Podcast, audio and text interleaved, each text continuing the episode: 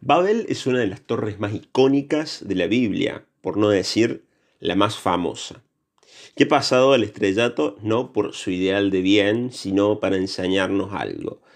El relato lo podemos encontrar en la Biblia, concretamente en el capítulo 11 del libro del Génesis. Si seguimos una línea del tiempo imaginaria, recordemos, primero tenemos la creación, el proyecto de Dios para la humanidad, la negación de este proyecto por parte del hombre, el primer fratricidio de Caín hacia Abel y por último el arca de Noé.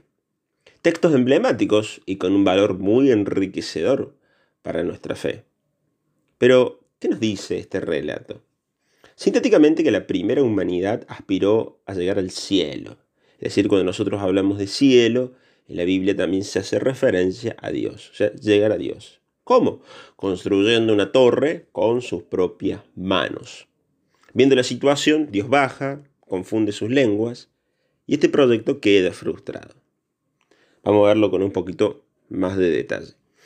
En la primera escena se habla de una humanidad que está en un mismo idioma, ¿no? Hablan todos la misma lengua, aparentemente. Parece ser que hay una unidad, pero sin distinción, o sea, casi como una uniformidad. Parece que para los seres humanos no es necesaria la diferencia, no los enriquece. Es más, también puede ser un peligro. Como diríamos hoy, esta unificación de lenguas es una unidad tóxica, asfixiante, que no deja ser. En un segundo momento, alcanza esa unión forzosa o forzada, como quieran, sin opiniones que salten en contra, el hombre se propone la gran hazaña, llegar al cielo. Es decir, esta comunidad desea endiosarse con sus propios medios, busca hacerse Dios sin Dios y cae en una creencia un poquito arrogante, ¿no? Buscan la fama, buscan dominar, tener el poder total, dirán algunos. Y otros van a decir, van por todo. No tienen en cuenta el resto, buscan hacer de las suyas a costa de los demás. Fijémonos que el centro de atención no es el bien de todos, sino el éxito y el reconocimiento.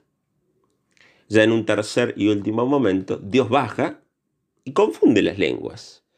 Hay algo interesante en esto porque es llamativo, ¿no? Primero, el Señor los halaga, diciendo, si esto va adelante, nada les impedirá que consigan lo que se propongan. Y luego desciende y crea el caos esto lo podemos tomar en dos sentidos. El primero que Dios crea la confusión para enseñar o que Dios se les presenta y ellos se confunden por el lenguaje de amor que el Señor les propone. Lenguaje que acepta al otro tal como es y no como yo quiero que sea. Nosotros nos inclinamos más por la segunda porque Dios quiere que sean felices. Es más, les alienta y busca su bien pero en ellos no había un diálogo. Manejaban un solo lenguaje por imposición. Por eso al bajar Dios se transforma en un espejo de sus actitudes, le confunde su propia propuesta divina.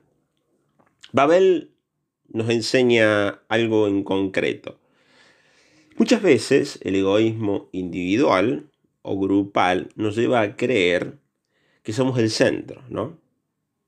Que el único lenguaje que existe es el nuestro, que el único proyecto, pensamiento o creencia válida es la propia o la grupal.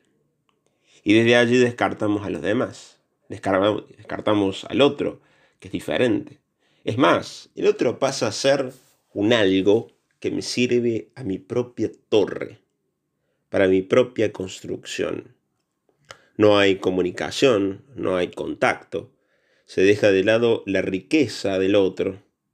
Dios, al bajar, les propone otro lenguaje, el del amor, que no oprime, que no impone, sino que propone y deja en libertad.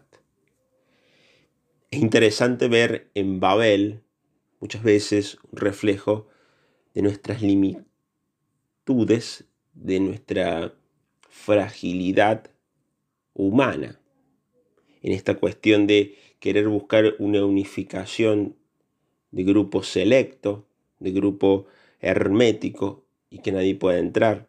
en querer acallar la diferencia, en querer dominar, en querer que las cosas se hagan de una determinada manera y no escuchar al resto. Babel puede ser una gran enseñanza para nuestra iglesia de hoy.